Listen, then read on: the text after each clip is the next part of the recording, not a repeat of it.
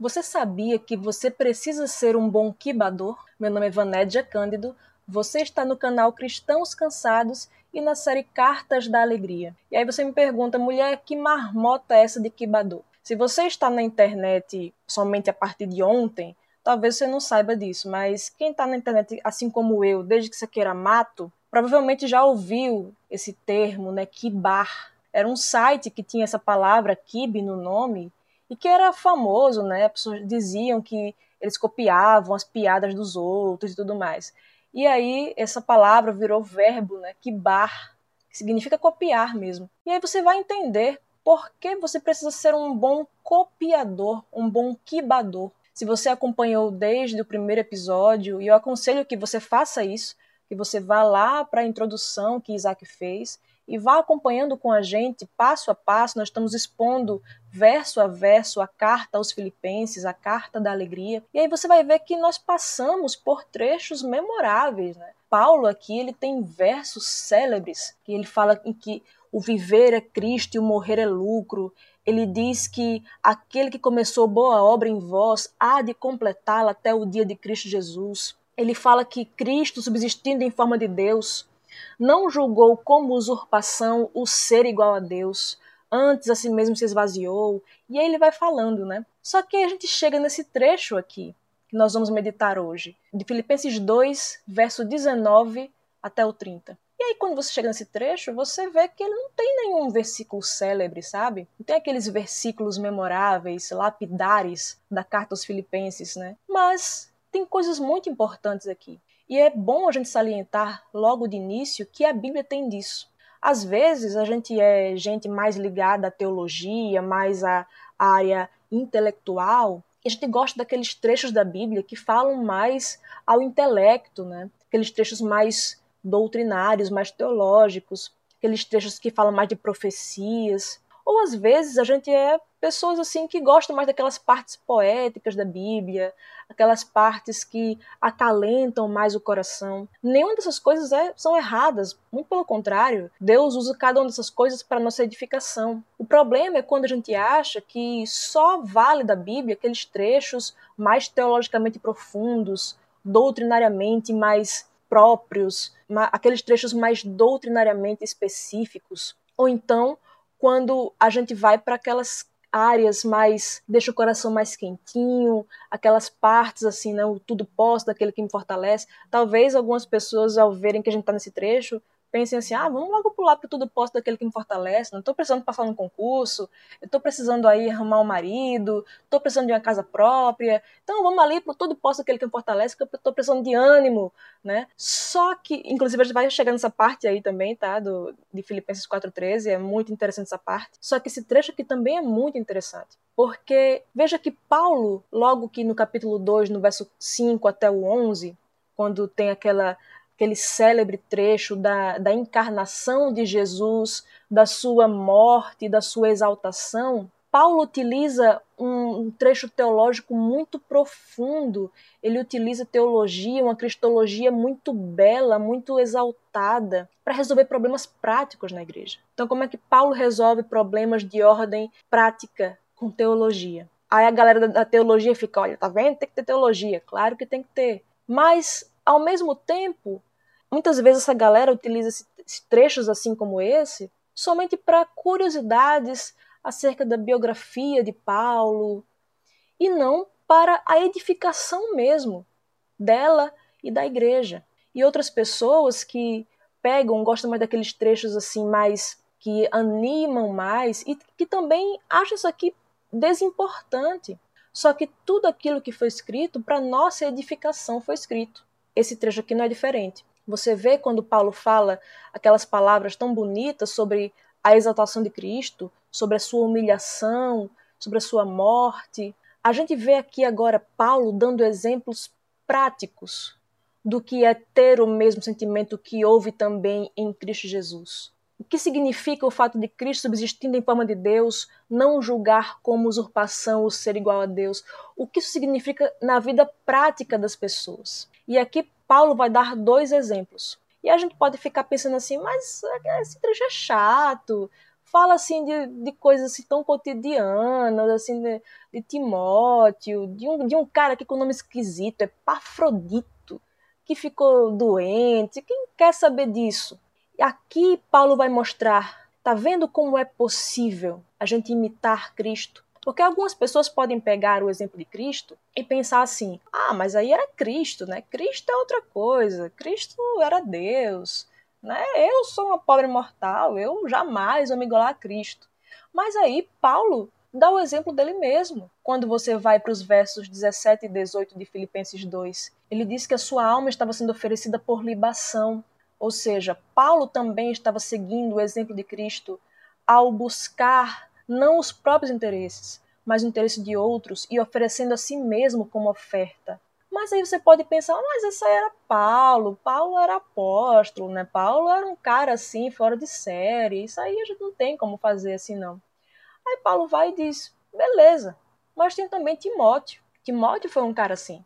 Só que Timóteo era um cara tímido, doente. Você vê Paulo falando que Timóteo era jovem, que as pessoas provavelmente desprezavam Timóteo porque ele era jovem. Paulo tem que dizer: olha, ninguém despreza você por você ser jovem. E Timóteo era esse cara. Timóteo era um filho de mãe judia e de pai grego. E Paulo fala em 1 Timóteo, capítulo 1, verso 5, que Timóteo foi desde a sua infância educado na fé por sua avó Lloyd e sua mãe Eunice. Então ele mostra como é importante, né, no exemplo de Timóteo, a gente desde, desde a infância, né, ele fala isso também em 2 Timóteo capítulo 3, verso 15, que Timóteo desde a infância sabia sagradas letras que podiam torná-lo sábio para a salvação, que ele, ele tinha exemplos em casa da sua mãe e da sua avó. A gente vê sempre aqui nessa carta a importância do exemplo. O exemplo de Cristo, o exemplo de Paulo e agora o exemplo de Timóteo. E Paulo diz o seguinte aqui no verso 19: Espero, porém, no Senhor Jesus mandar-vos Timóteo o mais breve possível, a fim de que eu me sinta animado também, tendo conhecimento da vossa situação. Porque a ninguém tenho de igual sentimento que, sinceramente, cuide dos vossos interesses.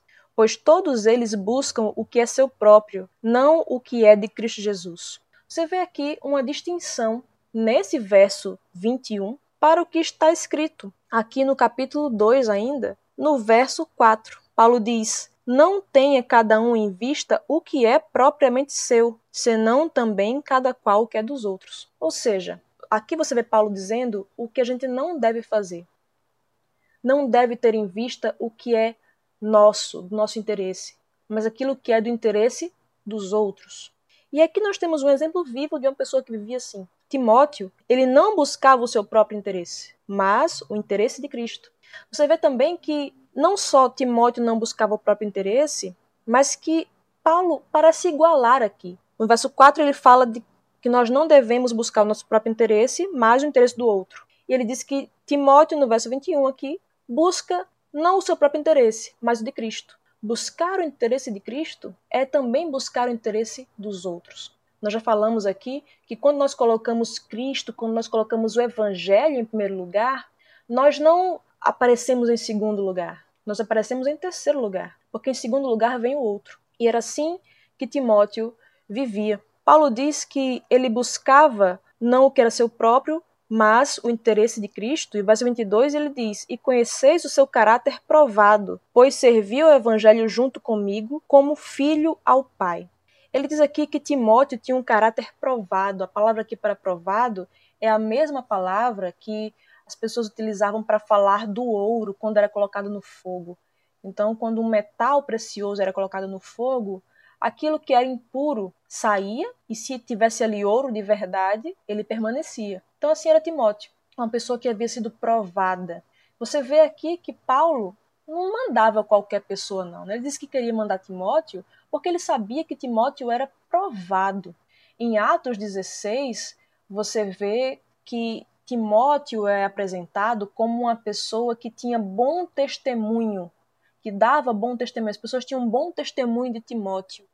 E aí Paulo decide levá-lo para a obra missionária também junto com ele. Você vê que não era assim uma coisa de como existe hoje, sabe? As pessoas, sei lá, se convertem, uma celebridade se converte e aí ela vai já assim que se converte, ou às vezes nem se converte mesmo, né? Mas assim, nova na fé, já ganha púlpito, já ganha espaço, palanque, microfone, sabe, para falar.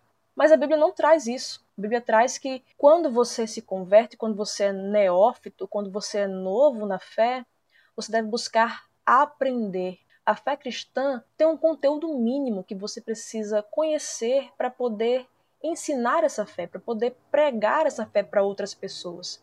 É claro que ninguém vai ficar expert enquanto a gente estiver aqui nessa terra.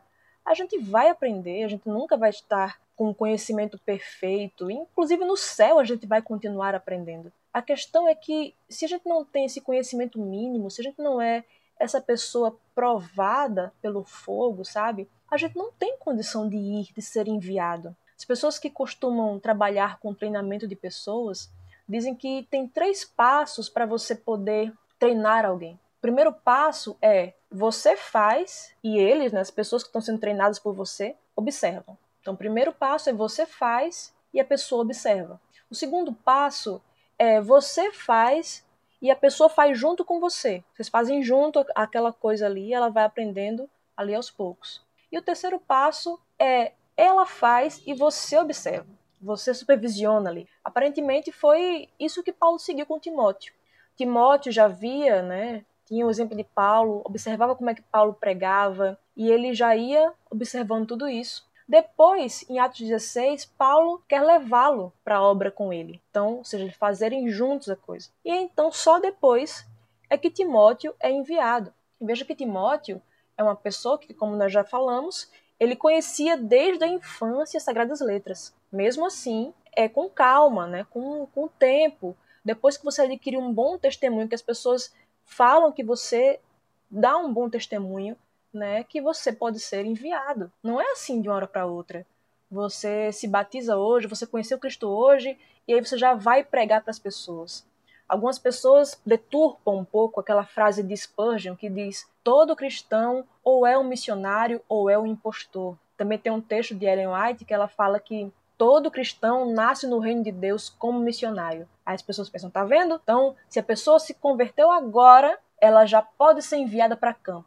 Só que isso nunca foi visto em parte alguma da escritura. Eu, eu realmente assim, desconheço isso, isso acontecendo com qualquer pessoa. Os discípulos andaram com o próprio Jesus. E Jesus não foi logo assim, ó, ouvir aqui, chamei vocês, agora vocês já podem ir falando. Não. Jesus comissionou os discípulos, comissionou 70, depois que os discípulos já estavam andando com ele um bom tempo. O próprio Paulo passou três anos depois daquele encontro com Jesus na estrada para Damasco para poder ser enviado. Com Timóteo é a mesma coisa. E olha que Timóteo era uma pessoa que conhecia desde a infância as Sagradas Letras. De toda forma, ele teve que ter um bom testemunho das pessoas para poder ser enviado. E aqui, Paulo fala que Timóteo não só tinha um bom testemunho, como tinha um caráter provado, pois serviu o evangelho junto comigo como filho ao Pai. Aqui, mais uma vez, o poder do exemplo. Isso aqui, como filho ao pai, era o modelo antigo né, de, de família e o modelo antigo de, de organização social que fazia com que, geralmente, assim, era uma coisa certa, na verdade. Quando você tinha um pai que era marceneiro, você era marceneiro também. Quando seu pai era lavrador, você era lavrador também. Então você aprendia o seu ofício com o seu pai, você aprendia um ofício pela imitação. Por isso Cristo é chamado Filho de Deus. Não porque ele tenha nascido de Deus, porque ele tenha sido é, criado por Deus, gerado por Deus, nada disso.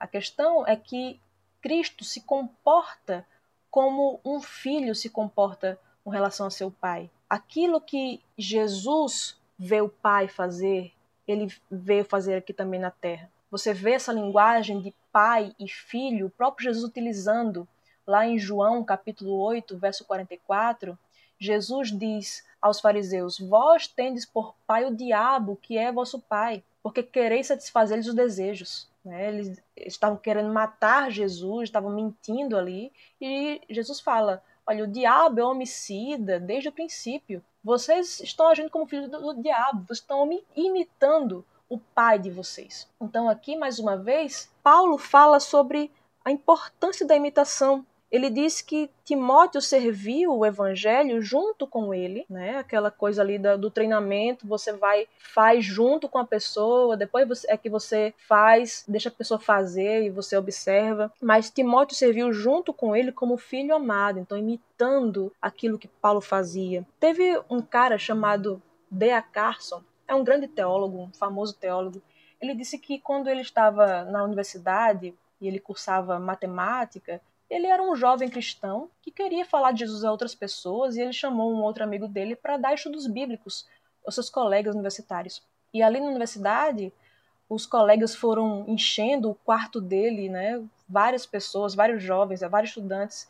E ele se viu ali rodeado de, de jovens que faziam muitas perguntas que ele não sabia responder. E tinha ali um outro jovem chamado Dave, naquela mesma universidade, e ele era conhecido por ser uma pessoa que explicava a fé cristã muito bem. E aí as pessoas levavam amigos lá para conhecer melhor a fé cristã, ou as pessoas que tinham dúvidas sobre a fé iam lá até Dave.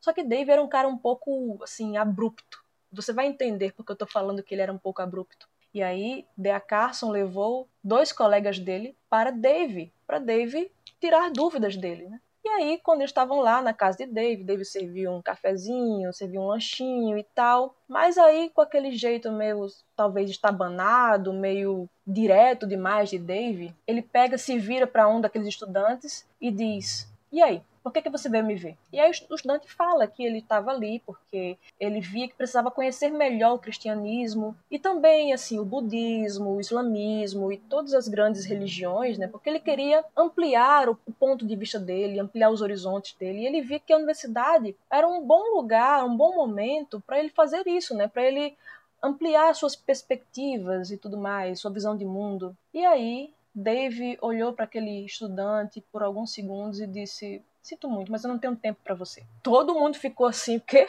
Como é? O pobre lá de Dacasso não tava lá de queixo caído, assim. Todo mundo confuso, atordoado, e o próprio jovem que tinha feito a pergunta, né, tava ali atordoado também. E ele disse: Desculpa, o que você disse? E aí o Dave foi falou, né, olha, me desculpe, eu sinto muito de verdade, mas eu tô aqui no, na pós-graduação, eu tô com uma carga muito grande de coisas para fazer, de trabalho e de tudo. E se você tem um interesse meramente superficial, de curiosidade acerca de Cristo, eu posso até lhe indicar pessoas que podem lhe ajudar, eu posso lhe dar alguns livros, mas eu realmente não tenho tempo para isso agora. E aí ele se virou pro outro cara, pro outro estudante, para perguntar a ele: "E aí, o que é que você veio fazer aqui?" Tava todo mundo atordoado ainda com a primeira resposta. O estudante estava lá também assim, meio receoso, mas encarou, né? Aí aquele segundo estudante falou assim para Dave: Olha, eu fui criado por pais que não eram cristãos, numa família não cristã, mas meus pais eram pessoas muito boas e nos ensinaram a ser pessoas gentis, trabalhadoras, pessoas que né, tratam bem os outros. E assim, eu queria saber qual é a diferença entre vocês, que se dizem cristãos, e a gente, né? tirando essa doutrina, essa teologia abstrata de vocês, qual é a diferença entre você e a gente? A ideia Carson fala que ele suspendeu assim a respiração, esperando qual seria a resposta de Dave naquele momento. E aí Dave olha por alguns segundos para aquele segundo estudante e diz: "Olhe para mim". E o rapaz ficou novamente atordoado e confuso e disse: "Desculpa, eu não entendi". E aí Dave falou de novo: "Olha para mim" eu convido você, se você quiser, ficar aqui na minha casa como meu hóspede por um mês. E aí você vê o que, é que eu faço quando eu me levanto, como é que eu trabalho, como é que eu estudo, como é que eu aproveito meu tempo, como é que eu falo com as pessoas, a forma que eu me comporto quando eu tô sozinho. Você me vigia, você vai comigo para onde eu for. E aí no final desse um mês você me fala se tem ou não alguma diferença. E aí aquele jovem chamado Rick, não aceitou né, o desafio de Dave, não, naquelas, não daquela forma, mas ele passou a conviver mais com Dave. E aí, posteriormente, se tornou cristão e se casou com uma moça cristã. E ambos são médicos que servem a Cristo nas suas áreas de atuação. Aí, Da Carson conta que ele ficou um tanto estarrecido com aquela resposta mais aparentemente arrogante de Dave. Só que aí a gente pode se lembrar do próprio Paulo, Paulo disse em 1 Coríntios, capítulo 11, verso 1, sede meus imitadores, como eu também sou de Cristo. E aí a gente pode pensar, ah, mas isso aí é porque era Paulo, né? E Paulo podia falar isso. Só que aí Paulo vai dar exemplos de pessoas que não eram Paulo, eram outras pessoas e eram imitadores de Cristo. Timóteo era um cara que tinha o mesmo sentimento que havia em Cristo, de não buscar os próprios interesses. A gente tem uma noção muito deturpada do que é humildade e do que é arrogância, sabe? A gente geralmente costuma chamar de humildade aquilo que é arrogância e de arrogância aquilo que é humildade. Aquilo que a Bíblia chama de humildade é você não buscar os próprios interesses, você buscar o interesse de Cristo primeiro, buscar o interesse do outro antes do seu. E não é arrogância você dizer: olha, eu fui colocada aqui como modelo para que eu seja imitada. Porque se eu imito Cristo, se eu copio Cristo, mesmo que seja uma xerox ali mal feita, né? Tem umas partes borradas, umas partes meio apagadas, mas nós precisamos ser xerox de Cristo. E aí as pessoas ao nosso redor vão também nos copiar, porque nós somos seres que fomos criados por Deus e que aprendemos também pela imitação. Aprendemos observando outras pessoas e imitando sua forma de proceder. Então não é uma questão de que, ah, eu não quero ser exemplo para ninguém, não quero ser modelo para ninguém. Você não tem essa opção. As pessoas vão observar você e vão imitar você. A questão é se você é um bom modelo ou um mau modelo, um bom exemplo ou um mau exemplo, mas todo mundo vai servir de exemplo para alguém em alguma coisa. E Timóteo aqui estava servindo como exemplo de alguém que buscava não seus próprios interesses, mas o de Cristo. E não somente isso. Você vê que Paulo diz, verso 23: Este, com efeito, é quem espero enviar, tão logo tenha eu visto a minha situação. E estou persuadido no Senhor de que também eu mesmo brevemente irei. Então, Paulo disse: Olha, eu quero ir, eu, eu creio que eu vou brevemente estar com vocês. Mas eu quero enviar primeiro Timóteo, porque Timóteo é um cara aprovado. Timóteo é um cara que segue o exemplo de Cristo. É importante que vocês convivam com Timóteo, sabe? É importante que vocês vejam o exemplo desse homem. É importante que eu mande para vocês alguém que passou pela prova, sabe? Que foi aprovado. Alguém que segue esse exemplo de Cristo. Então, isso não é arrogância, você vê que Paulo fala um pouco dele só nessa carta, né? Ele diz que foi entregue como libação e tudo, mas ele fala muito mais de outros, dedica muito mais tempo para falar do exemplo de Timóteo e posteriormente o exemplo de Epafrodito. Então, fale menos de você, fale mais dos outros e muito mais de Cristo. É isso, essa proporção Paulo traz aqui. Não é arrogância falar sobre você quando isso é necessário, mas dose isso. E também não é arrogância você se colocar como exemplo. Pelo contrário, isso é não fugir da sua responsabilidade como sendo colocado aqui como modelo para outras pessoas. E aqui traz o exemplo não apenas de Timóteo, mas também o desse outro rapaz no verso 25. Julguei, todavia, necessário mandar até vós Epafrodito, por um lado, meu irmão cooperador e companheiro de lutas, e por outro, vosso mensageiro e vosso auxiliar nas minhas necessidades. Epafrodito já era diferente de Paulo e de Timóteo. Você vê que Timóteo era aquele cara, né, que era judeu de judeus, da, da tribo de Benjamim. Paulo mesmo fala isso. Então era um cara assim, judeu, sangue puro. E aí ele dá o exemplo de Timóteo, Timóteo era filho de mãe judia com pai grego. Não era judeu tão puro. E aí você vê o exemplo de Epafrodito, que era um gentio convertido. Então, ou seja, se você pensava assim, ah, porque aí é Jesus, né? Jesus ele é Deus, então Jesus pode ter esse exemplo aí, pode fazer tudo isso porque ele é Deus. Aí você vem para Paulo. Paulo não é Deus, mas você pode dizer, mas Paulo é apóstolo, Paulo é um cara muito importante na fé cristã, então um grande gigante da fé eu não tenho como fazer isso. Tá, mas você vê o exemplo de, de Timóteo. Ah, mas é porque Timóteo era desde criança, ensinado nas Sagradas Letras e tudo mais, e eu não. Tá, mas você tem o exemplo de Epafrodito, que era um cara que era gentil, convertido. Ou seja, não tem desculpa. Todas as vezes que você tenta arranjar desculpa, a palavra de Deus confronta você com a realidade que é só uma desculpa que você está arranjando.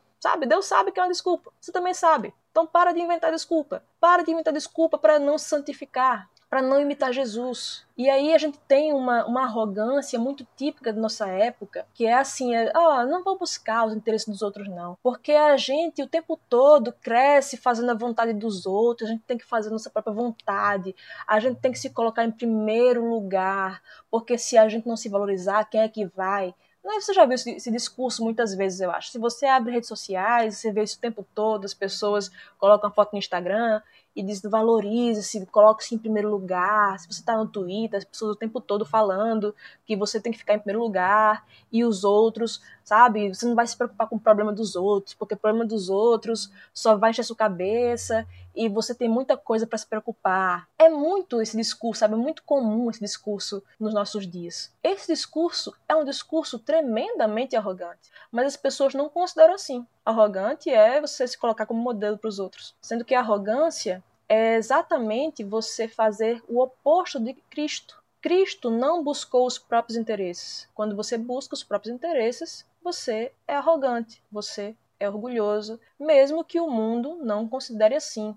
Então, quando a gente vê aqui o exemplo de Epafrodito, que ele era um auxiliar nas necessidades que aquelas pessoas tinham, e Epafrodito não era um grande nome da fé, sabe? A gente fica só olhando, ai não, porque Paulo, porque ai não, porque Pedro. A gente precisa de Epafroditos, de caras como esses que fazem esse tipo de coisa aqui. Verso 26. Visto que ele tinha saudade de todos vós e estava angustiado porque ouvistes que adoeceu. A angústia de Epafrodito não era quanto a doença, não é isso que Paulo fala aqui. Ele estava preocupado porque as pessoas lá em Filipos ficaram preocupadas com ele. E ele ficou preocupado com a preocupação do povo, de não deixar as pessoas ali preocupadas. E a doença dele não foi uma doença fraca, não. Paulo fala aqui, verso 27. Com efeito, adoeceu mortalmente. Deus, porém, se compadeceu dele, e não somente dele, mas também de mim, para que eu não tivesse tristeza sobre tristeza. Por isso, tanto mais me apresso em mandá-lo, para que, vendo-o novamente, vos alegreis e eu tenha menos tristeza. Então, primeiro, Epafrodito adoeceu gravemente. Ele ficou às portas da morte.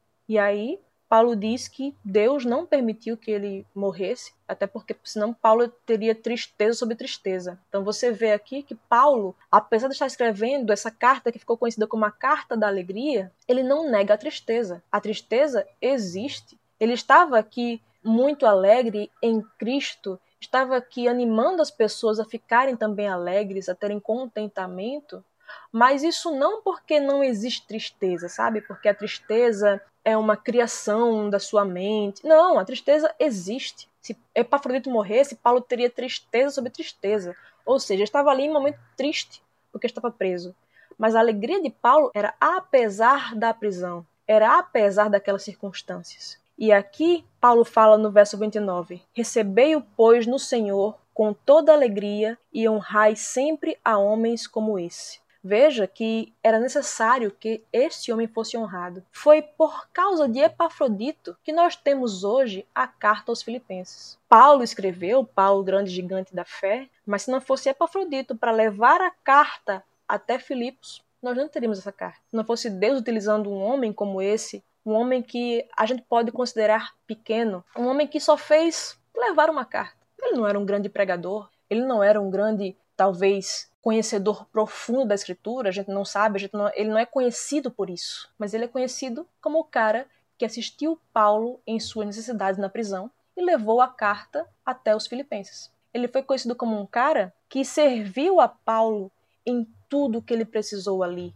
é conhecido como um cara que estava ali angustiado porque os seus irmãos estavam preocupados com ele. Então, a gente muitas vezes busca ser aqueles caras assim que tem a grande relevância, uma grande projeção, porque se eu não for aquela pessoa que tem um grande nome no Instagram, com várias curtidas, sabe? Se meu canal no YouTube não for muito grande, ah, porque se eu não bombar no Twitter, para mim não valeu de nada. Por causa de homens como Epafrodito, que Paulo pôde escrever tantas cartas e chegar a tantas pessoas.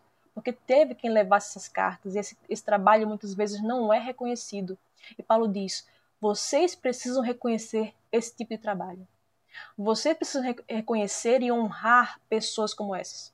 A gente muitas vezes só lembra das pessoas que têm projeção e esquece que essas pessoas com projeção não seriam nada e não chegariam ali se não fossem as pessoas por trás, nos bastidores, que não têm projeção alguma, que muitas vezes morrem e seus nomes são completamente esquecidos aqui nessa terra, mas são lembrados por Deus. E Paulo faz questão de salientar que esse nome precisa ser lembrado pelos filipenses.